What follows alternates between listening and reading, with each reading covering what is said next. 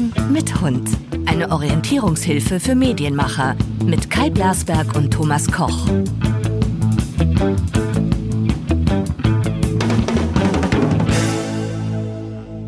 So, dann sage ich ganz herzlich Hallo, Hallo. Ja, hallo. hallo in die Runde. Oh, da ist noch einer. Ja, hallo. Wer ist, denn, wer ist denn da? Ja, wer ist denn da? Hallöchen. Ja, hallo zusammen. Ich dachte, du musst ihr fangt mit der Vorstellungsrunde nee, nein, nein, nein, nein, nein, wir machen das, hier läuft das alles ganz, ganz, ganz anders. Wir haben, wir laden einfach wahllos, ich gehe in meinen E-Mail-Account, lade eine Adresse pro Sendung hoch und die wird dann eingeladen. Und der hat dann zufällig einen Kopfhörer auf und ein Mikro vor der Nase und egal, wo, wo auch immer in der Welt er sitzt, letztens hat sich der Mexikaner gemeldet, Thomas. Hm. Echt? Ja, ähm, er sagt ganz herzlichen Grüße. Er hat kondoliert zum Tod meines Hundes. Oh. Das ist süß, oder? Ja. Und ähm, wir haben den Sascha ähm, heute on air. Und der Sascha ist natürlich nicht irgendwer. Ne? Der Sascha stellt sich am besten mal selber vor, bevor ich irgendeinen Stuss erzähle, wer er ist. Und dann kann Thomas, der den Sascha gefunden hat in seinem Leben, ähm, äh, eingreifen, wenn es falsch ist, was Sascha über sich sagt. Genau. ich ich, ich, ich, ich finde den Vorgang super spannend. Ne? Einfach mal in der Inbox gucken und gucken, wer sich meldet. Es gab doch mal so vor zehn Jahren so ein ganz, ganz tolles, virales Video äh, von Chatroulette mit demjenigen, der am Klavier saß. Ja, weißt du, wo du einfach ja. irgendwelchen Leuten per Kamera zugeschaltet wurdest und er hat dann so ähm, ähm, live dann da performen. Ich fand das großartig. Ich glaube, ich glaub, das gibt es heute auch nicht mehr. Ähm, ja, Kai und Thomas, vielen, vielen Dank, dass ich hier sein darf. Mein Name ist Sascha Pallenberg. Ähm, ich wohne seit zwölf Jahren im schönen Taipei in Taiwan, bin also je nachdem, wo ihr in Deutschland zuhört, so roundabout 10.500 Kilometer von euch entfernt. Ähm, habe viele, viele Jahre über ähm, Tech-Entwicklung, Mobile-Technologien geschrieben, habe einen, äh, einen YouTube-Channel sehr, sehr früh aufgemacht, ich glaube 2006 oder 2007, habe recht früh angefangen zu bloggen darüber, auch 2006, 2007 und ja, bin wie gesagt seit zwölf Jahren hier, war bis vor kurzem ähm, noch auf einem Abenteuer im Konzernumfeld. Man muss ja ab und zu auch mal Abenteuer eingehen. Für vier Jahre in der Unternehmenskommunikation beim Daimler eingestellt. Ähm, die habe ich zum 31.12. verlassen und arbeite jetzt äh, wieder in einem Startup und zwar bei Aware. Aware ist ähm, Deutschlands erste Nachhaltigkeitsplattform und ist in Berlin gegründet worden und da äh, kümmere ich mich um die Kommunikation und habe den beiden Gründerinnen gesagt, bevor wir das bekannt geben, möchte ich ganz gerne, dass ihr euch äh, bei einem Ka ein oder zwei Kaltgetränken einen Abend zusammensetzt und euch das, den lustigsten Bullshit-Bingo-Job-Titel ausdenkt für mich. Weil ich habe mich über viele, viele Jahre immer gewundert, äh, wenn ich gerade mit Menschen aus Konzernen und aus Agenturen zu tun hatte woher diese tollen Jobtitel kamen, die ich auf Visitenkarten gelesen habe. Und da habe ich mir gedacht, denkt euch richtig was aus. Ich kann jetzt nicht sagen, was die getrunken haben, aber Tatsache ist, ich bin jetzt Chief Awareness Officer und bin da sehr, sehr glücklich mit. Das Ebenso glücklich heute bei genial. euch zu sein. Also wenn ich in meinem Leben eines Mal gerne sein möchte, dann ist es Chief Awareness Officer.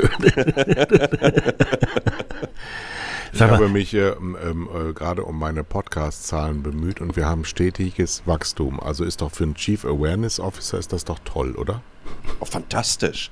Natürlich, ja. gerade in so einer Gründungsphase nimmt man ja erstmal alles mit. Das war jetzt übrigens nicht ansatzweise eine Wertung bezüglich eures Podcasts oder äh, eures Publikums, sondern ich habe den Thomas schon mal sehr, sehr früh im letzten Jahr ähm, angesprochen darauf, weil ich nun mal auch äh, Hörer eures Podcasts nicht erst seit gestern bin und ich genau diese Form des Formates sehr, sehr angenehm finde. Wäre das eigentlich falsch, wenn man dich als Deutschlands berühmtesten Blogger, Deutschlands berühmtesten Tech-Blogger bezeichnen würde? Ähm, ganz, ganz sicherlich. Ich glaube, ähm, es gibt keine Superlative und keine Schubladen, in die man jemanden reinstecken kann. Ähm, irgendeiner kam mal damit raus. Ähm, ich habe das wirklich das Glück gehabt, ähm, sehr, sehr früh, glaube ich, ähm, mich als Tech-Blogger in Deutschland zu definieren und zu positionieren und dadurch, dass ich, ähm, ich glaube, hier und da das früh etwas anders ausgeübt habe als andere. Ich glaube, danach kam eine recht große Welle. Ähm, mm, ja. Es gibt auch noch einen anderen, wie, wie, wie, wie, wie, wie ähm, Kashi, Carsten Knoblauch von Stadt Bremerhaven, der sehr, sehr früh mit dabei war. Ähm, Robert Basisch ist auch wirklich ein ganz, ganz tolles Beispiel dafür. Aber ich glaube, ich hatte wirklich viel, viel Glück gehabt. Insbesondere natürlich auch, ähm, als ich angefangen habe, damit habe ich noch in den USA gelebt, dann hier in Taiwan, dass ich sehr, sehr früh ähm, ähm, die Messen weltweit abgerissen habe, die ganzen Events, wo du dann als Blogger in Anführungsstrichen noch ähm, recht komisch angeguckt wurdest von diesen etablierten Medien und die dachten, was will der denn jetzt hier?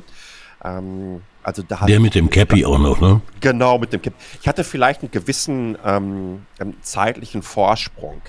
Ähm, und, äh, und dadurch natürlich auch einen Reichweite-Vorsprung. Also ich war äh, in Taiwan hier auf Messen, bevor es halt die großen äh, US-amerikanischen Tech-Medien gemacht haben. Und dann schlägst du natürlich dann da auch auf. Dann kannst du dich halt freuen, dass du, was weiß ich, irgendwie bei CNBC bist oder bei ABC News oder was weiß ich nicht alles. Und mhm. ähm, das hat dann vielleicht so ein kleines bisschen Aber dazu beigetragen. Bevor wir, ich habe also eine große Allergie natürlich gegen all das, ja. Wenn du Hörer bist, dann weißt du ja, wo ich stehe. Ja. Fangen wir doch mal bei dem Menschen Sascha an. Ich nehme an, du heißt Alexander mit Vornamen.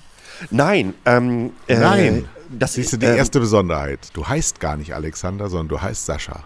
Ich heiße tatsächlich Sascha. Ähm, meine Mom wollte, dass ich Oliver heiße. Mein Vater, der übrigens Udo heißt, wollte, dass ich Udo heiße. Beide konnten sich dann darauf einigen, dass es Sascha wird.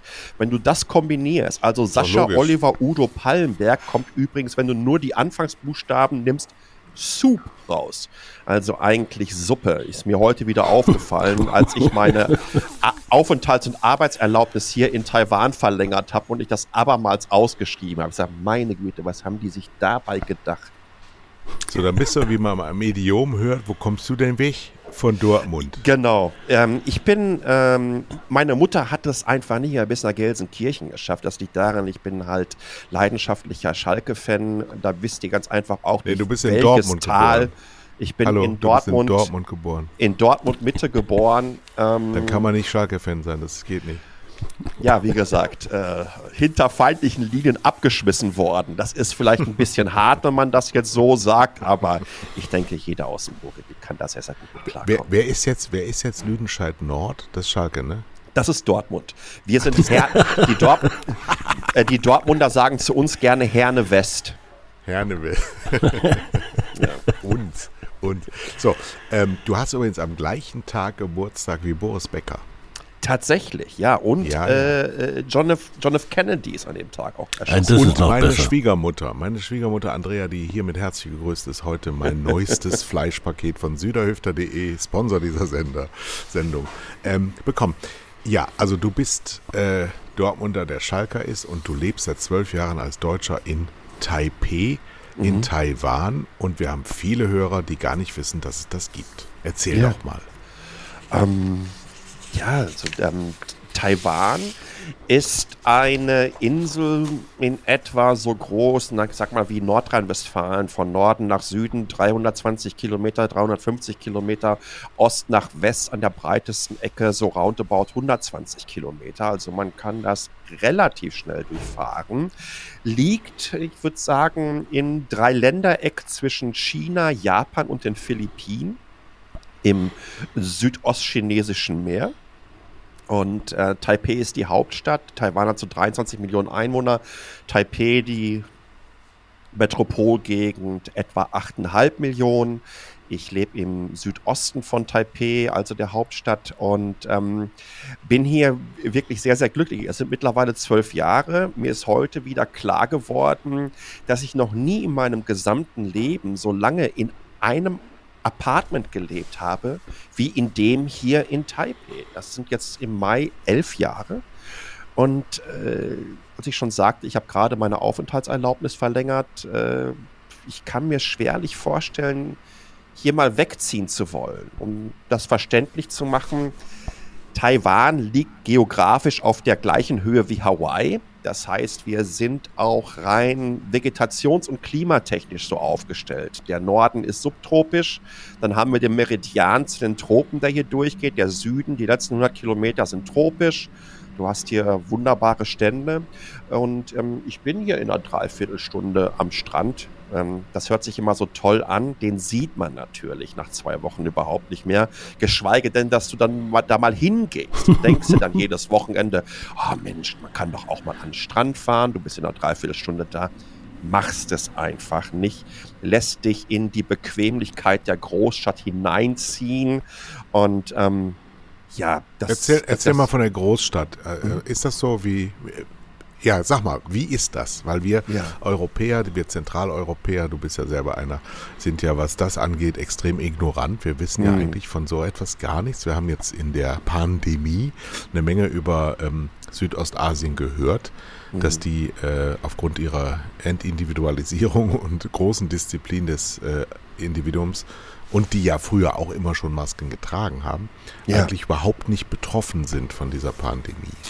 Nein. Wie lebt es sich in Taipei? Also wir, wir haben hier wirklich nahezu keine Einschränkungen. Es ist jetzt zu 99,5 Prozent das normalste Leben. In den öffentlichen Verkehrssystemen trägst du natürlich eine Maske.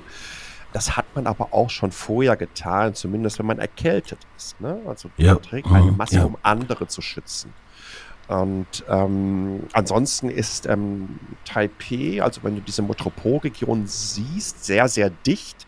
Man baut hier gerne viel und vor allen Dingen hoch, also sehr komprimiert die Sache. Ich glaube, wir liegen so etwa auf einem Drittel der Fläche von Berlin, haben aber fast dreimal so viele Einwohnerinnen Einwohner. Und ähm, es gibt hier halt äh, die zimmern halt hier, hier Gebäude hin, die haben dann irgendwie 42 Stockwerke und das sind halt Wohnhäuser. Und das geht hier auch wiederum sehr, sehr schnell. Und das mag ich äh, an, dieser, an dieser Region hier. Aber so äh, Sascha, du, du musst mal erzählen, wie du da hingekommen bist, weil als regelmäßiger Seher von Goodbye Deutschland weiß ich, dass ja. die Deutschen am liebsten nach Mallorca auswandern. Wie um Gottes Willen kommt man nach Taiwan? Insbesondere aus dem Ruhrgebiet. Ja, ich, ich, ich bin mal eingeladen worden 2002 und habe hier äh, auf einer Entwicklerkonferenz gesprochen. Ähm, damals gab es aufgrund der politischen Situation mit China, ohne dazu sehr darauf eingehen zu wollen, äh, war es relativ schwierig, ähm, hier hinzukommen, ohne über alle möglichen Umwege. Also natürlich kam man hier hin, aber es gab zum Beispiel, ich glaube, damals noch gar keine Direktflüge von Frankfurt. Also ich bin von Frankfurt aus nach Bangkok, von Bangkok aus nach Hongkong und von Hongkong aus nach Taipei. Das waren so roundabout 23, 24 Stunden mit den Aufenthalten und kam dann hier nachts um 12 Uhr im Juni 2002 zum ersten Mal an ähm, wurde abgeholt vom Flughafen. Es machte sich die Flughafentür auf und ich dachte, hier macht einer den Gang zur Sauna auf. Was ist das denn? Da kam dir eine Wand entgegen. Ähm, plus, es hat auch einen ganz besonderen Geruch und ich würde fast sagen, dass die Luft geschmeckt hat, dass Taiwan einen Geschmack hat, wenn ich hier ankomme. Und das sind ja erstmal sehr, sehr äh, also Sinneseindrücke, die dich in einer gewissen Art und Weise auch prägen dann über die Jahre und an die du dich gerne zurückerinnerst.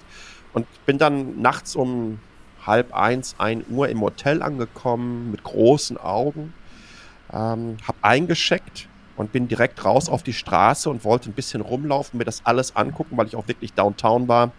Und nach einer halben Stunde habe ich gesagt, so ja, das ist es dann ja wohl, ne? hier musst du wohnen. Also völlig irrational, aber genauso ist es gewesen. Ne? Ich gesagt, wo, wo, hast da, wo, hast du da, vorher gewohnt in Deutschland? Ähm, das 2002, da habe ich in Dortmund gewohnt. Und ähm, dann hat es halt okay. sieben Jahre gedauert. Äh, also ich hatte 2006 hatte ich eine Möglichkeit nach Taiwan zu kommen. Ähm, hatte schon Flugtickets gehabt. Zwei Wochen später wäre mein Flieger losgegangen. Ich hatte zwei Apartments, die ich mir angucken sollte. Und zwei Wochen bevor der Flieger losging, habe ich einen Anruf bekommen. Sascha, wir arbeiten am neuen Startup. Ähm, hast du Lust, nach Boston zu kommen? Und dann bin ich halt ähm, ja so zweieinhalb, knappe drei Jahre in die USA, nach Boston und nach Los Angeles gezogen. Und Für was verpflichten dich äh, Verpflichtende? Also, was ist deine Kernkompetenz, warum man dich anruft und sagt, hast du nicht Lust? Ähm, ich habe damals halt äh, Systemarchitektur gemacht und ähm, wir haben dann in Boston an so Tablets gearbeitet. Tablets für Boston Police und für so Shell-Ölplattformen und Hospitäler und so, also Industrie-Tablets, äh, nichts für den Endverbraucher. Und, wir ähm, reden ja jetzt noch über eine Zeit, wo es noch gar kein iPhone gab, ne? Kein iPhone. Ja, 2007 kam ja schon das iPhone raus, werde ich übrigens auch nie vergessen, weil ich war wirklich ähm, in, ähm, im Januar 2007 wurde es vorgestellt. Ich habe dann in Boston gelebt und dann, als es im Juni rauskam, musste ich äh, bin ich von Boston über Newark nach Düsseldorf geflogen und bin dann am Flughafen in Newark rausgegangen, habe ich mit dem Taxi zu einer Mall fahren lassen, habe mit zwei, man konnte maximal zwei iPhones kaufen, habe zwei iPhones gekauft, damit ich die in Deutschland bei eBay einstellen konnte, weil die gab es ja ein halbes Jahr noch nicht bei, in Deutschland und habe die fürs Doppelte wieder verkauft und habe den Flug und den Rückflug wieder drin gehabt. da muss ich ganz kurz eine Geschichte einflechten. Ich weiß nicht, ob ich die schon mal hier im Rahmen unserer letzten 60 Podcasts äh, erzählt habe. Ich war 2008 Chef von Tele5 und bin zur Präsentation nach ähm, Ratingen gefahren. Da war Nokia, der Deutschlandsitz. Ja und ähm, habe denen präsentiert die unfassbaren Vorzüge meines Fernsehsenders, der damals noch sehr, sehr erbärmlich war. und und äh, kam in eine, in eine Welt, die mit monstranzhaft noch äh, euphemistisch beschrieben ist. Da war ein Gang, der in dem waren, ah, ich würde sagen, 200 verschiedene Modelle von Nokia-Telefonen mhm. platziert. So, wie so ein ja, wo du wirklich dachtest, ja, was kann das Ding denn, SMS und Telefonie? Ja. Und ähm, da gab es auch schon diesen, diese aufklappbaren Teile, die dann mhm. als den Super, Supermanager, wir reden jetzt erstes Quartal 2008. Und damals wusste man schon, weil du jetzt gesagt hast, ich bin nach Deutschland geflogen, um es bei eBay zu verticken. Damals wusste man schon, dass es diese Touch-Handys jetzt gibt von Apfel. Ja. ja. Und ich habe die Marketingchefin damals damit um so ein Gespräch zu führen. So, ja, was halten Sie denn davon? Und da wurde dann darüber abgelästert. Ja. Das machen die Menschen doch nicht. So ein Blödsinn, darauf rumzutatschen, allein die Fingerabdrücke und so. Ja, wirklich sowas. Ja, und damals hatte Nokia 55% Marktanteil. Ja, sehr, sehr schade, ne? Das, das, das, ja. das passiert ganz einfach, wenn du in einer Erfolgsblase über so viele Jahre lebst und äh, bei allen Quartalszahlen und bei den Pressemitteilungen jeder sich auf die Schulter klopft und immer wieder ja. sagt, immer Nummer eins. Ähm, ich muss dazu sagen, es gab und gibt übrigens weiterhin bei Nokia. Nokia ist keine kleine Firma, ne? also immer nee. noch keine kleine äh, Firma. Äh, machen sehr, sehr gute Umsätze, auch in Bezug auf wie profitabel sie sind. Haben natürlich ein riesen Patentportfolio. Ähm, aber ich, ich hatte das Glück, ein paar Mal bei denen zu sein. In, in, äh, nicht nur in Helsinki, in Espoo. Espoo ist es, glaube ich, ja.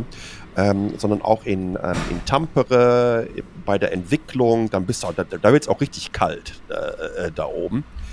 Ähm, also es gab da wirklich ähm, viele, viele Entwicklerinnen und Entwickler und Designer, denen genau diese Arroganz auch durchaus wehgetan hat ja, und die alles andere ähm, als da so unterwegs waren. Aber das ist leider so ein, so ein Klassiker, der wahrscheinlich auch noch in 30 oder 40 Jahren ausgegraben wird. Ne? Diese Geschichte. Und dann noch, äh, das, das, wo das äh, Akku dann noch funktioniert, ja, ja. ja. Ja. Naja, es war deswegen ja auch der Klassiker davor bei Nokia, war ja, dass sie vorher Gummischläuche hergestellt haben und Gummistiefel. Gummistiefel. Die haben mit Gummistiefeln ja, angefangen.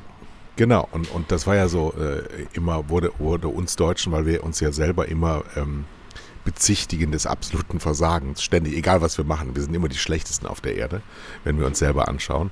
Und damals wurde dann eben Anfang der 90er so gesagt, ja, Nokia, die haben wirklich Wandel hingekriegt, wir kriegen das ja alle gar nicht hin, aber die haben von Gummistiefelfabrik auf die neuesten Handys und damals in den 90ern wollte ja jeder diese kiloschweren Knochen haben. Also das fand ja. ich schon ähm, erstaunlich. Also ich habe jetzt aber abgelenkt, mir hat mein, meinen eigenen Gesprächspartner sauer gefahren.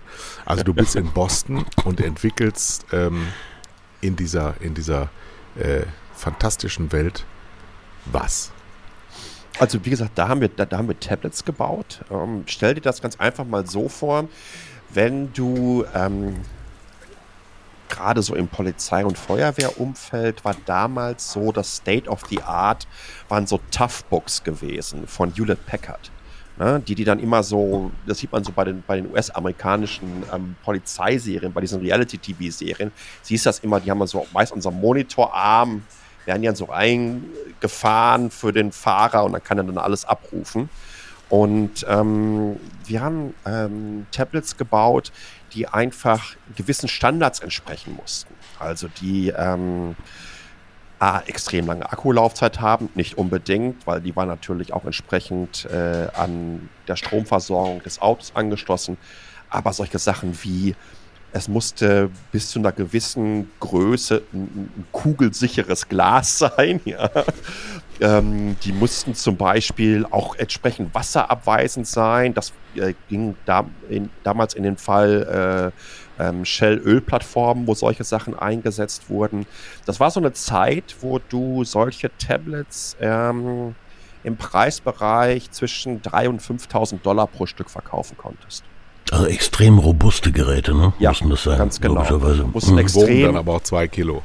Ja, wogen sehr lange. Ähm, aber nochmal, das sind so, ähm, so, so, Industrial Grade nennt sich das. Das sind ja, so verschiedene ja. Standardverfahren, wo du als Hersteller ähm, gewisse Zertifizierungsprozesse durchlaufen musst und zum Beispiel auch gewährleisten musst, dass die ganzen Komponenten für mindestens fünf Jahre verfügbar sind mhm. damit das wieder entsprechend ausgetauscht werden kann und die mittel- und langfristig damit äh, planen können. Also das war die Geschichte. War jetzt, also ich, ich, ich will nicht sagen, dass es langweilig war, aber es war auch alles andere als aufregend. Jetzt muss man den Hörern nochmal ähm, auch sagen, ihr seid hier immer noch bei Zwei Herren mit Hund. Wir sind ja für ähm, Medienmacher zuständig und äh, im Moment sind wir so im Ingenieurswesen angekommen. Ja, sorry. Jetzt gehen, sorry. gehen wir nochmal zurück, ähm, um es ganz verwirrend zu machen. Deine Berufskarriere hast du bei der Bundeswehr begonnen. Mhm. Tatsächlich. Sach. Tatsächlich. Unteroffizier doch. oder Stabsunteroffizier? Genau, genau. Ich habe die Unteroffizierslaufbahn SAZ 4 eingeschlagen. Eigentlich hatte ich vorgehabt, beim Bund zu studieren. Hab dann aber die Kurve bekommen und habe gesagt, das lässt mal schön, weil so nach zwei Jahren merkte ich doch, äh, es gibt dann hier durchaus auch ein paar Menschen, die haben zwei Pommes mehr auf der Schulter. Den würdest das du im normalen als Soldat Leben jetzt sagen. Ähm, ja, außerhalb. Die, die, die, die, Schulterklappen, die sagen, an welchen menschlichen Rang du hast. genau, genau. ähm, ja. Und vier Jahresverpflichtungen im Unteroffizierslaufbahn waren sogenannte Z-Säue ja, im, im, Mannschaftsdienst gerade haben ähm, am meisten mit diesen Leuten zu tun gehabt und es war nicht immer nur Freundschaft. Ja, also nochmals, es war durchaus eine, äh, äh, äh, durchaus eine charakterbildende Zeit, das ist doch gar keine ja. Frage. Und eigentlich hat mich das auch mal so ein kleines bisschen wieder runtergeholt und eingenordet. Und ich möchte das auch nicht missen. Die ersten zwei Jahre haben mir wahnsinnig viel Spaß gemacht. Ähm, die letzten zwei Jahre waren ein bisschen schwierig gewesen und dann habe ich auch entsprechend den Absprung geschaffen. Und letztendlich war das meine berufliche Karriere. Ähm, ich war danach mal, ähm, ich glaube, zehn Tage an der Uni insgesamt. Ähm, habe mich in, ähm, für Wirtschaftswissenschaften eingeschrieben gehabt, ähm, BWL und VWL mal kurz reingehört. Wenn du 500, 600 Leute in einem Hörsaal sitzen hast, dann kannst du dir vorstellen, dass das jetzt rein wettbewerbstechnisch, ähm, ich würde nicht sagen, nicht ganz so einfach wird, aber man kann ja mit den Leuten die Straße pflastern. So viele werden rausgepustet. Das, das klingt jetzt wie Uni Bochum, oder? Ganz genau. ja, ja, ja, ja, 30.000 Studenten, ne? Ja. das war sehr erschreckend.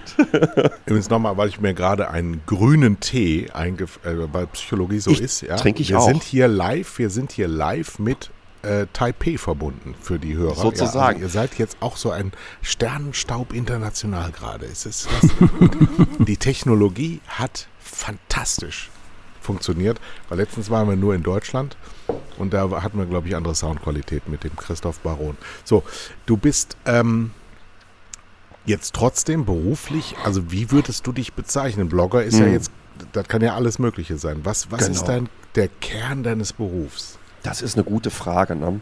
Also ich habe ähm, in dieser Übergangszeit, bevor ich am 1.4. gesagt habe, was ich mache, habe ich mich äh, bei LinkedIn, weil ich wollte das immer mal machen. Ich habe bei LinkedIn reingeschrieben, Experte. Ich wollte es einfach mal machen. Es kann ja heute jeder Experte sein. Ne? Du kannst Im heute. Im Ruhrgebiet sagt man das ja auch, ja. Du bist auch so ein Experte. ja, genau. Aber ich wollte das unbedingt mal machen. Und als Firma habe ich die IP-Adresse meines Modems hier angegeben. Ähm, und äh, dann war ich halt drei Monate Experte.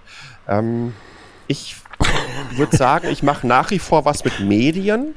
Ähm, ich würde mich als Kommunikator definieren, gar keine Frage. Mein Background hat eine ganze Menge damit zu tun, dass ich, seitdem ich ähm, 13, 14 Jahre alt bin, halt vor diesen Kisten sitze, vor denen wir jetzt auch gerade in diesem Moment sitzen.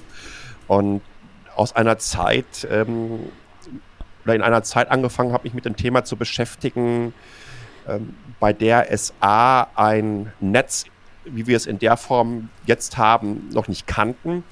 Ähm, und du ähm, dich autodidaktisch betätigen musstest, um zu wissen, was gibt es denn da? Also ich bin, mein, mein Taschengeld ging immer für irgendwelche US-amerikanischen Computermagazine drauf. Da bin ich nach Dortmund zum Hauptbahnhof gefahren, in die Bahnhofsbuchhandlung äh, und habe mir dann da die, zum Beispiel die Byte gekauft. Ne, die kam aus den USA, war so ein riesen fetter Katalog, wog gefühlt zwei Kilogramm. Wahrscheinlich waren es so 300 Gramm gewesen, aber mit 13 Jahren war das wie zwei Kilogramm und deine Bibel gewesen.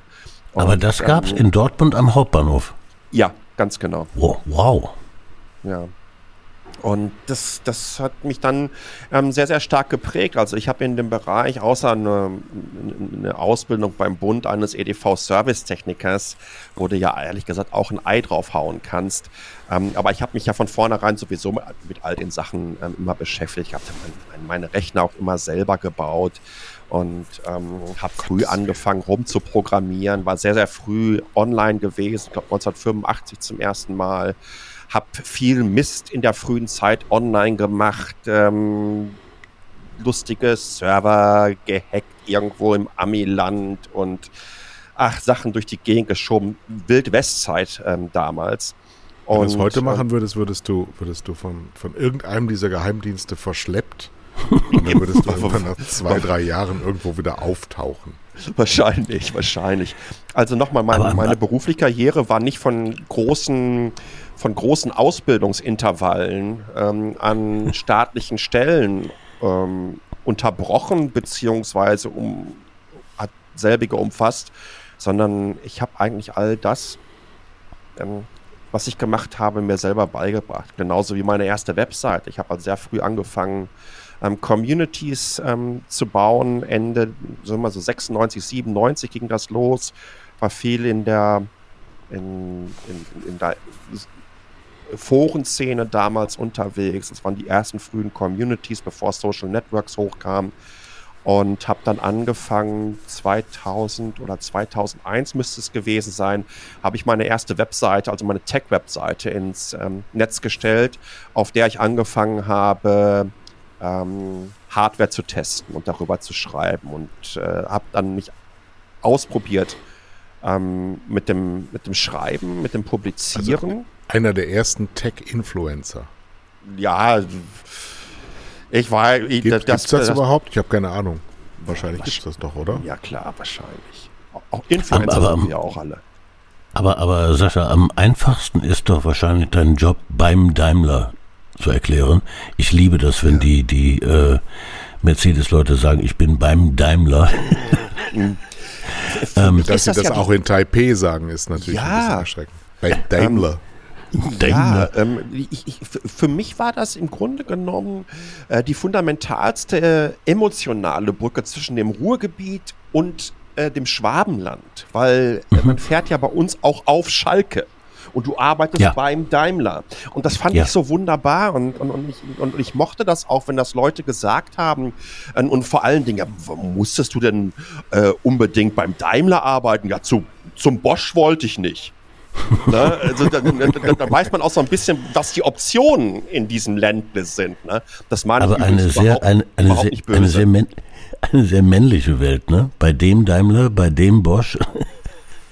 Ja, ähm, wobei ich sagen muss, dass in dem Bereich innerhalb der Unternehmenskommunikation, in dem ich war, äh, glaube ich, mehr Frauen waren. Ja, mhm. ich, glaube, ich glaube sogar, dass da mehr Frauen waren. Und generell ist es, ein, ist es ein sehr divers aufgestelltes Unternehmen. Aber ja, da war ich vier Jahre lang in der Unternehmenskommunikation, hat auch wirklich sehr, sehr viel Spaß gemacht. Äh, und ich werde nicht müde zu sagen, dass ähm, es wirklich ein Privileg war, ähm, für so eine Weltmarke arbeiten zu dürfen und Teil davon sein zu dürfen, vor allen Dingen auch, ähm, auch davon lernen zu können. Denn das hat mir wirklich richtig viel gegeben. Es war für mich äh, eine Herzensaufgabe gewesen, wirklich. Ich bin leidenschaftlicher Mercedes-Fan und Daimler-Fan. Und das meine ich wirklich so. Also ich bin klassisch ich auch. Äh, Fanboy.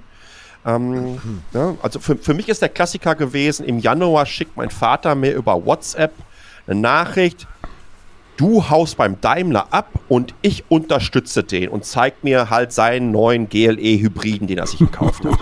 ja, also mein Opa hatte auch immer Mercedes-Benz gehabt. Und mein Vater den war ich der, heute. Der zehnte oder zwölfte. Ja, ähm, ich, ich, bin damit aufgewachsen, äh, hab's immer geliebt, hab die Mach, mach's übrigens auch immer noch. Ähm, und äh, ja, mein, mein, mein, mein Patenonkel ist äh, ähm, auf, am Nürburgring Langstreckenpokal gefahren. Also seitdem ich vier oder fünf Jahre alt war, war ich auf der Nordschleife und äh, habe damit eigentlich äh, Automotive und Automobilindustrie jedes zweite Wochenende in mich aufgesaugt und so wie wir uns als Kinder oder wie wir als Kinder konditioniert werden und sozialisiert werden, auch in diesem Umfeld, das kriegst du ja nicht mehr aus dem Kopf raus. Ja, das ist bei dir dann halt drin. Da kannst du dich auch Sind Taipei so eine Autostadt? Das klingt eigentlich gar nicht so. Du, doch, in einer gewissen Art und Weise schon. Ich würde es, ich es hier tun, nichts vermeiden, dem Auto zu fahren. Ähm, ganz einfach, weil du mit den öffentlichen Verkehrssystemen schneller unterwegs bist. Ich bin kein Freund vom Auto in der Stadt. Also in dichten Städten finde ich katastrophal, nervig. Ähm, wobei ich aber extrem gerne Auto fahre. Und gerade weil ich so gerne Auto fahre, würde ich niemals in der Stadt Auto fahren. Mhm. Du warst da Head of Digital Transformation. Darunter kann ja. sich jetzt auch mancher Hörer nicht so furchtbar ja. viel vorstellen. Ich stelle mir vor, du bist Tag und Nacht durch die Gänge gelaufen und hast gerufen, wir müssen digitaler werden. Oder? Das trifft ja, doch auf den Punkt, oder? Ja, also das ist die Daimler-Variante vom Chief Awareness Officer gewesen, wahrscheinlich. ähm, äh, also ich habe im Grunde genommen die Funktion eines sehr, sehr freien Radikals und Inhouse-Consultants äh, bekommen. Und man hat mir wirklich unheimlich viel Leine gegeben innerhalb dieser Strukturen, die ja durchaus eher etwas, naja, ich sag mal so eingezäunter sind in so einem mhm. Umfeld. Mhm. Ich Würdest glaube, du sagen, das ist noch ein deutsches Unternehmen? Ja, ja, ja. Auch absolut. in Taipei? Ja, ich habe halt, noch, noch mal ganz, ganz, ganz wichtig, hier gibt es keinen Daimler. Ne? Also ich, ich, ich, äh, ich habe immer, mein, meine Position war eine globale und ich habe fürs Headquarter in Stuttgart gearbeitet. Ne? Also da bin ich organisatorisch. Aber mit Sitz, in, mit Sitz in Taipei.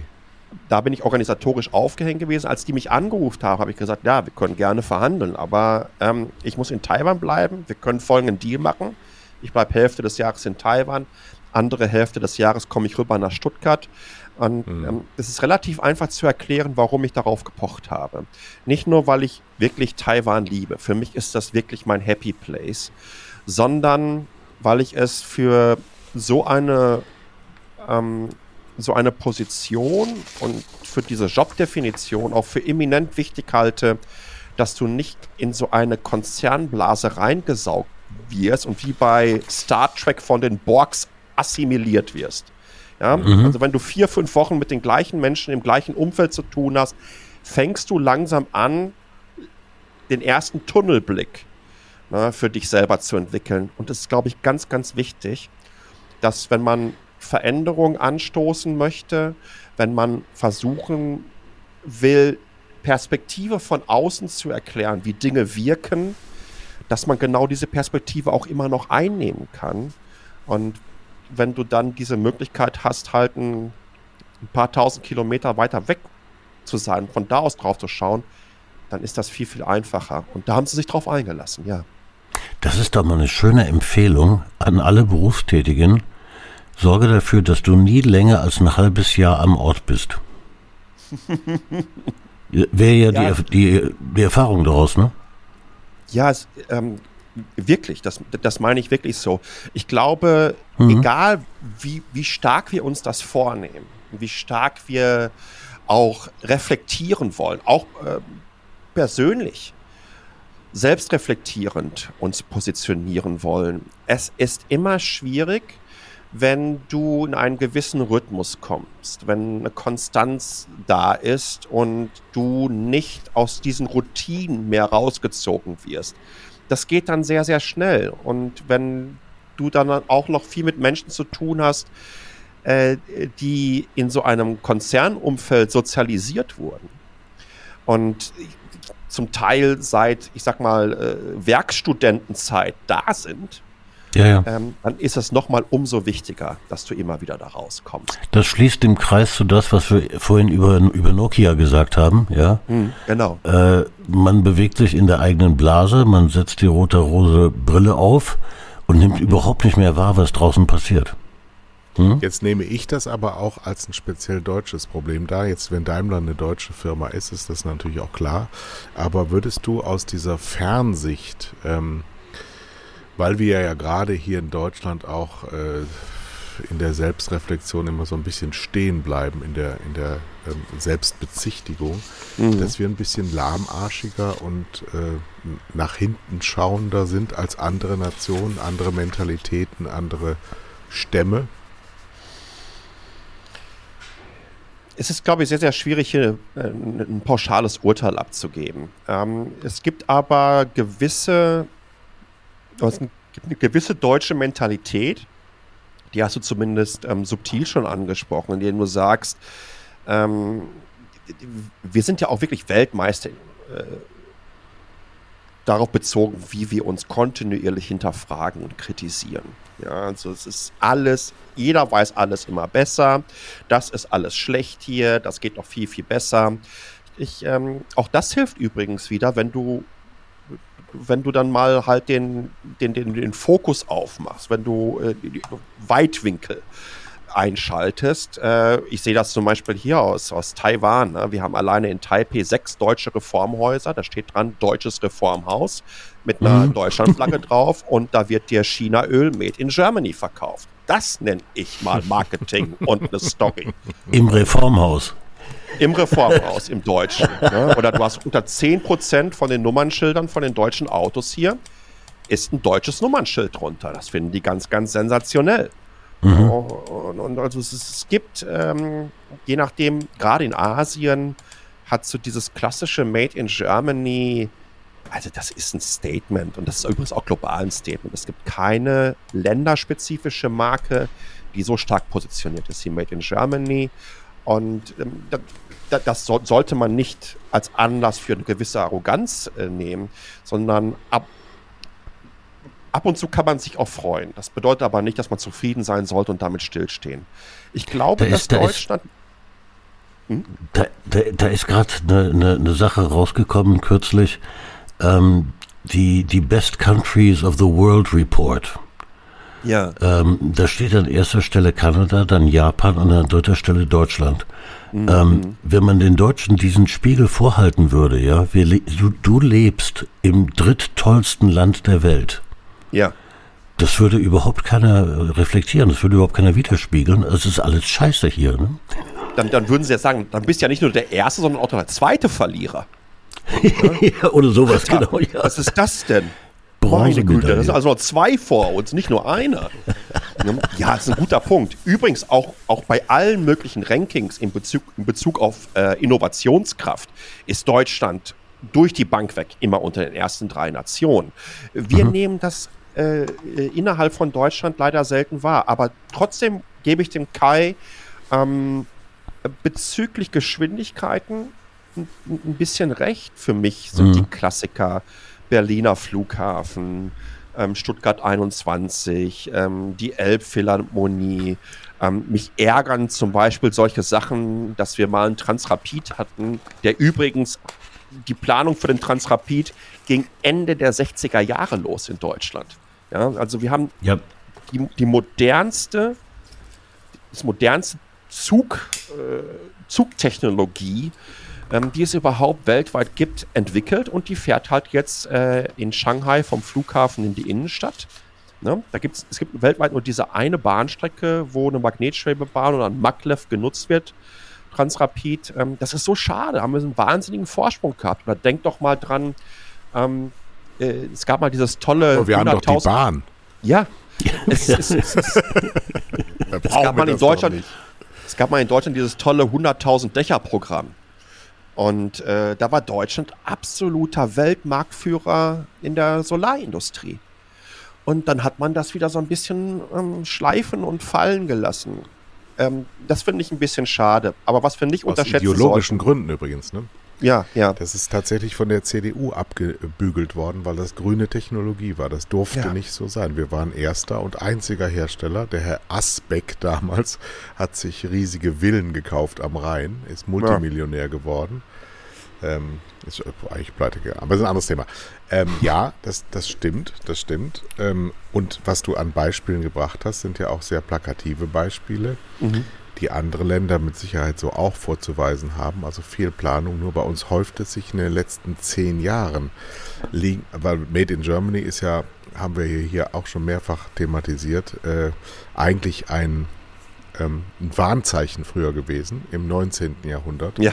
Da, da, wollten die Engländer ja damit ausweisen, genau. kauft nicht diesen Müll, das ist Made in Germany, das ist keine englische Ware. Ähm, und Made in Germany ist ja zu dieser, zu dieser Größe gereift ähm, in der Vergangenheit. Und die Frage, die wir uns hier stellen in diesem Land, sind wir eigentlich schon abgehängt und merken es noch nicht? Oder haben wir es schon gemerkt und schieben es jetzt auf die schlechte deutsche Laune? Und mhm. es stimmt aber. Mhm. Das ist ja die Frage. Ich, ich glaube, ich, ich glaub, dass Deutschland ähm, äh, nicht abgehängt ist. Ne? Man, das, das ist auch immer so die Frage. Ähm, was bedeutet das denn äh, heutzutage? Es wird sich ja kontinuierlich darüber beschwert, oh, die ganzen ähm, Software-Companies, die riesengroßen Player, die sitzen alle im Silicon Valley. Das habt ihr total verpennt. Und bei euch gibt es nur SAP, die sind doch auch schon 50 Jahre alt. Ne? Was habt ihr denn da gemacht? Muss man in allen Branchen und Märkten Weltmarktführer sein? Das ist die Frage, die ich mich stelle, äh, mir stelle. Ähm, ich glaube nicht. Warum denn nicht? Letztendlich profitieren wir ja auch durchaus davon, ne, dass die ordentlich Geld verdienen. Dann können wir dann da ab dem mittleren Management aufwärts denen vernünftig deutsche Qualitätsautos verkaufen. Oder Mercedes verkaufen, genau. Ja. Genau. Einen vernünftigen Bosch Akkuschrauber oder eine, eine, eine, eine Siemens, äh, äh, was weiß ich, Anlage. Also ähm, ich bin da wirklich sehr, sehr rational unterwegs. Ich sehe Deutschland nicht ansatzweise als, als abgehängt. Und die Frage ist, ob, was bedeutet das denn? Was heißt denn abgehängt? Wenn wir uns angucken, ähm, wie sich die Exportleistung Deutschlands in den letzten Jahren entwickelt hat, wie sich die Wirtschaftsleistung äh, entwickelt hat, also wer da sagt, dass Deutschland abgehängt ist und darüber mosert, wie das Land durch die diversen Krisen gekommen ist, im Vergleich zu allen Nachbarn von uns drumherum, ich glaube, da kann sich niemand beschweren. Ähm, das ist, das, das, Sascha, ist aber ein wunderschöner Gedanke, die Deutschen sind absichtlich in bestimmten Feldern nicht Weltmeister. Sie könnten es selbstverständlich, ja, weil es sind ja Deutsche. Also sie machen es aber absichtlich nicht, um anderen einen Vorteil zu verschaffen, damit wir exportieren können. Ich finde das, das. Genial. Ja, ja, also. Ich glaube äh, sogar, dass ein Treiber unserer ähm, Entwicklung unsere permanente schlechte Laune ist. Dass also dieses Unzufriedensein, mhm. das, das ist noch nicht gut genug, tatsächlich dazu führt, dass wir zumindest mal so in unserer Generation, dass wir immer noch mal in den Keller gehen und nachschleifen. Perfektionismus kommt daher. Ja, ja, aber gut, aber ja, die einzige Mentalität weltweit, die genauso ist, ähm, äh, äh, ohne, ohne jetzt die Achsenmächte, die ehemaligen rauszuholen, aber das sind die Japaner. Ne? Ja. Das sind die, es gibt so mentalitätstechnisch fundamentale Verbindungen und Gemeinsamkeiten zwischen der deutschen und der japanischen. Aber die größte Gemeinsamkeit im Moment, die einem wirklich anspringt und die ich in jeder Sendung thematisiere, ist die Überalterung der Gesellschaft. Das ist ja. tatsächlich Japan, Deutschland das sind die ältesten Länder der Erde im Schnitt ähm, mit Trend nach oben, weil mhm. sie untenrum nichts mehr geboren haben und gezeugt haben und obenrum nicht sterben umso, umso, umso wichtiger ist es einfach entsprechend, dass wir ähm, eine vernünftige Einwanderungspolitik übrigens in Deutschland bekommen, ohne das fast zu breit aufzumachen. Aber ansonsten hat das Sozialsystem in ein paar Jahren richtige Probleme. Ich, ich war in meinem Leben noch nie in, in, in Taiwan, aber in China äh, und habe von dort den Eindruck mitbekommen, die wollen eigentlich sein wie die Deutschen. Die gucken, die gucken unsere Mentalität ab, dieses mhm. Fleiß und Qualität und ne? Äh, ist, ist das in, in, in, in Taiwan ähnlich? Sieht man da Deutschland ja. ähnlich? Ja, ähm, ähm, vom Standing her ist ähm, Deutschland ähm, ganz klar hier die Nummer eins. Ohne Frage. Und das geht wirklich äh, quer durch. Ne? Also wenn, wenn ich zum Beispiel im Taxi sitze, fragen die mich oft, äh, ob ich denn aus den USA kommen würde.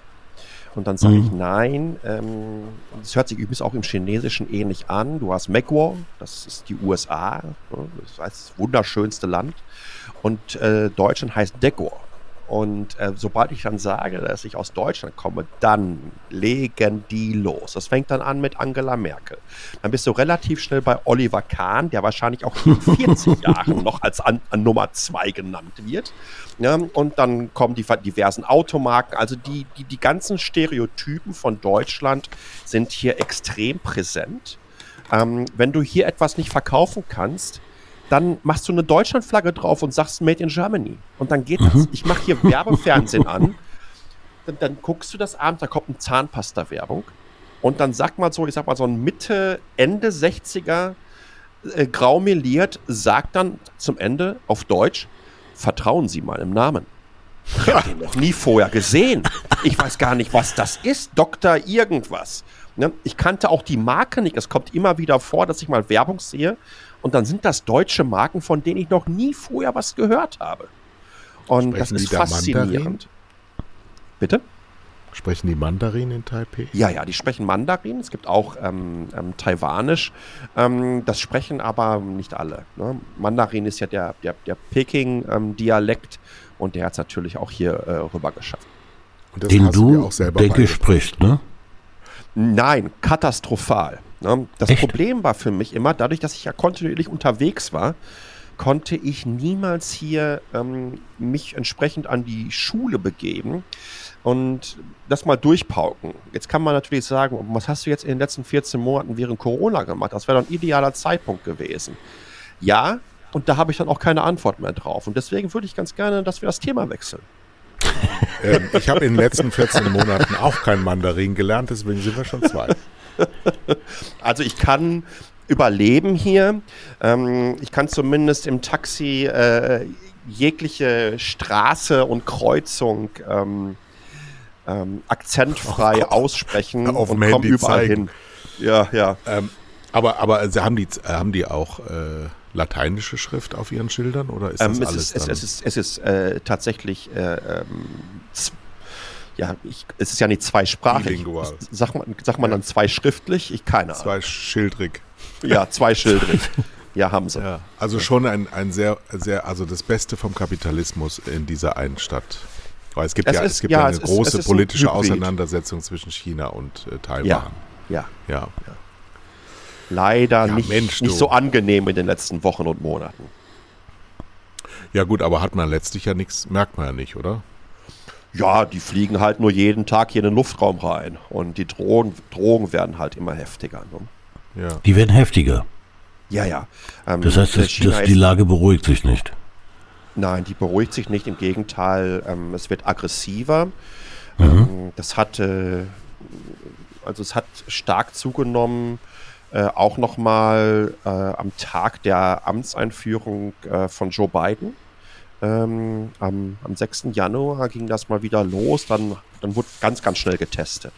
Ja, da wurde getestet, ob sie ähnlich darauf reagieren. Die USA, die ja de facto Schutzmacht äh, Taiwans sind. Es gibt dann so einen Act im, in der äh, zwischen oder in den USA, ähm, der der Existenz, ähm, wo die Existenz von Taiwan einfach sichergestellt wird und die Verteidigungsfähigkeit. Und mhm. ähm, dann am 6. flogen die ersten paar Bomber hier und, und, und, und, und Jäger Richtung ähm, Taiwan in den Luftraum rein und die USA haben dann sehr, sehr schnell äh, in dieser Taiwanstraße, ne, also von dem Punkt, wo ich jetzt hier sitze, bis rüber Festland China sind es Luftlinie 170 Kilometer. Das mhm. ist nicht viel, was zwischen uns liegt. Ähm, sind die US-Amerikaner auch sehr, sehr schnell mit, mit, mit, Kriegsschiffen reingefahren, um auch Position zu beziehen. Und auch in der letzten Woche sind die wieder mit einem Kriegsschiff da durchgefahren. Aber mittlerweile ist es fast so, dass die hier tagtäglich ähm, die Luftraumüberwachung äh, der Taiwanesen auf Zack halten. Aber das ist so regelmäßig und so selbstverständlich, dass es nicht mehr Eingang in die Nachrichten findet, oder? Doch, ähm, ist, ich, Doch. Als, dadurch, dass es äh, wirklich immer umfangreicher wird. Äh, vor zwei Wochen haben die Chinesen hier äh, faktischen Manöver abgehalten, indem sie versucht haben, oder zumindest rein strategisch geplant haben, Taiwan komplett zu umzingeln, um damit mhm. Von der Außenwelt ähm, abzukappen. Äh, ich glaube, diese oder nächste Woche, weil auch ein paar US-Repräsentanten hier rüberkommen, werden auch nochmal Live-Feuerübungen äh, äh, abgehalten hier in der Taiwanstraße. Ähm, die, die, das hat nicht nur mit Taiwan zu tun. Ne? Die Anreiher, Einreiherstaaten in, in dem südostchinesischen Meer, also auch die Philippinen, Indonesien, Vietnam mhm. etc. pp ähm, stellen halt, äh, Indien übrigens auch durchaus, äh, stellen in den letzten Monaten und Jahren fest, ähm, dass ähm, China hier wirklich Fakten schafft. Äh, Sandbänke und Inseln ähm, zu Festungen umbaut in dem Meer. Und ähm, ja, es, ist, es wird, ähm, der Ton wird rauer was wirklich sehr, sehr schade ist, denn es gab über viele, viele Jahre hier ein Klima der Annäherung, ähm, und vor allem Meine ich, Taiwan ja, ja. keine Aggression. Es gibt hier gar nichts. Taiwan ist das, das, das liebste Land der Welt.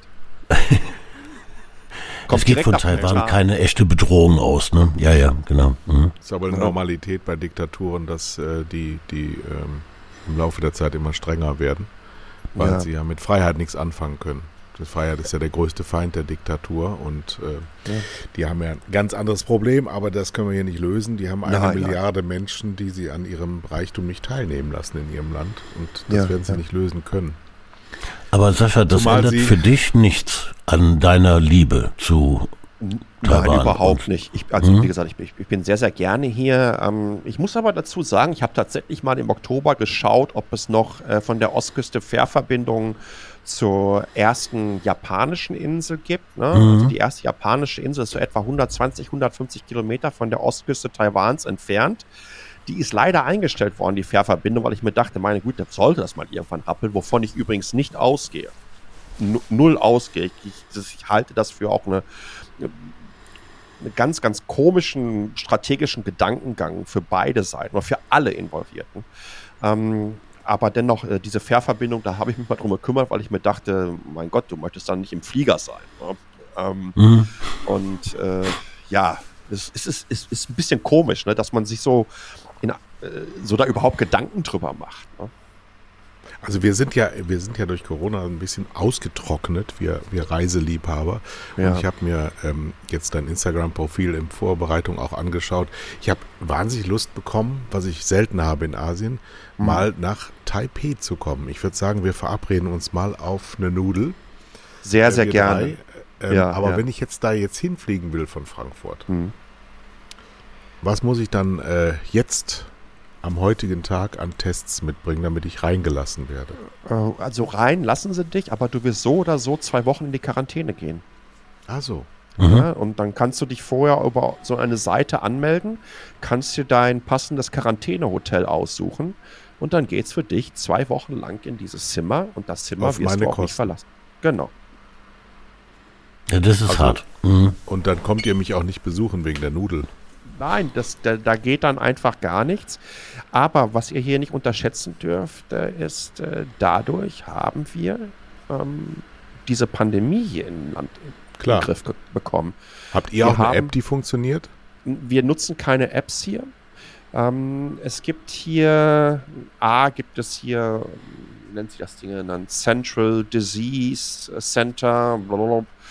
Ähm, da laufen alle Fäden zusammen. Wenn du Großveranstaltung hast, äh, dann scannst du meistens so einen QR-Code ab, ja, kommst dann auf so eine Webseite dadurch, da gibst du da deine Daten ein, die werden dann übermittelt. Das heißt, sollte da in irgendeiner Art und Weise eine Infektion stattfinden, können die sehr, sehr schnell diese Infektionsketten verfolgen. Und bezüglich der Quarantäne überwachen sie letztendlich dein Telefon, das gibst du am Flughafen ab mal kurz und dann können sie dich dann einfach entsprechend tracken. Das ist einigen zum Verhängnis geworden hier. Das ist Menschen zum Verhängnis geworden, die, meint, die, die, die, die meinten, ich nehme mal das Telefon mit und dann wussten die, okay, die haben das Quarantänehotel verlassen. Das ist aber auch Menschen äh, zum Verhängnis geworden, die meinten, sie wären ganz schlau und lassen das Telefon im Quarantänehotel und gehen dann auf die Reise, ähm, wenn dann die örtliche Polizei dann dreimal angerufen hat und es geht niemand dran. Ähm, das war auch ein Problem gewesen. Oder die, es war, war, schon wieder ein paar Monate her, so ein philippinischer Geschäftsmann, äh, der mal für acht Sekunden auf dem Hotelflur war und das haben sie dann über die Kameras gesehen. Und dann kostet das mal gleich dreieinhalbtausend US-Dollar. Ja, das heißt, das, das wird auch tatsächlich Maßnahmen. überwacht, ne? Ja, ja, es wird, wird, knallhart überwacht. Maßnahmen, die die AfD zum Ausrasten bringen würden. Natürlich. ihr, müsst es, ihr müsst es so sehen. Wir haben hier ein ganz normales Leben. Wir haben im Moment, ich glaube, so 32, 33 aktive Fälle im gesamten Land bei 23 Millionen Einwohnern. Wir haben mhm. eine Inzidenz von 0,0005, irgendwie sowas. Ja, da, wo wir alle hinkommen wollen, ja, genau. Mhm. Ja, wir haben mit, äh, ja, Zero Covid ist hier angesagt. Zero Covid. Ja. Wurde, wurde man für verrückt erklärt in Deutschland. Ja, ja. Diesen Trend gab es. So, jetzt sag nochmal zu deinem Awareness-Job. Was kommt da auf ja. dich zu? Ja, ähm, also ja, ich war schon äh, im letzten Jahr im sogenannten Advisory Board von, von diesem Startup. Ähm, Was wollen die upstarten? Ähm, wir, wir haben hier eine, eine Plattform geschaffen. Ähm, das könnt ihr genauso. Ja, mach Werbung, komm, mach Werbung. Kostet könnt, könnt, könnt ihr als Agentur, das könnt ihr als Think Tank, das könnt ihr als Netzwerk ansehen. Wir helfen Firmen dabei, nachhaltiger zu werden. Uns ist es ganz, ganz wichtig, dass äh, wir es so sehen, dass die größte Challenge, die wir in der Menschheitsgeschichte haben, und das ist letztendlich diesen Klimawandel aufzuhalten, nur mhm. gemeinsam mhm. schaffen können. Und das bedeutet wirklich gemeinsam. Das heißt, die gesamte Gesellschaft und die impliziert natürlich auch unsere gesamte Industrie. Und wir gehen ganz, ganz stark davon aus, dass für viele Industrien, für viele Branchen und für viele Unternehmen, die es darin gibt, der finale Tipping Point ist, wenn wir zeigen können, dass Nachhaltigkeit profitabel ist. Weil dann ja. gibt es keine Ausrede mehr, nicht nachhaltig zu sein. Das ist auch die finanzielle Ausrede, wobei ich mich dann schon immer frage, ob das wirklich überhaupt eine Ausrede sein kann. Ähm, die, die besteht nicht mehr. Und da arbeiten wir halt ähm, mit unseren sogenannten Members zusammen dran, ähm, nachhaltige Prozesse zu definieren, ähm, zu erkennen für sie selber und final entsprechend umzusetzen. Und das heißt das ganz praktisch, äh, ganz, ganz, praktisch, praktisch ja, ähm, stell dir mal Folgendes vor. Äh, wenn du eine Möglichkeit hast, da sind wir übrigens, das, das, passt ganz gut, da sind wir übrigens wieder äh, bei dieser Geschichte mit, man muss aus der Blase herauskommen, damit man von draußen wieder die Perspektive drauf hat. Ähm, sagen wir mal, du bist in der Automobilbranche unterwegs und irgendein Mitbewerber in deinem Bereich hat einen technologischen Vorsprung und ist ein bisschen innovativer unterwegs. Fange ich an, den zu kopieren, kann ich maximal nur gleichziehen in, mhm. in, in dieser Technologie.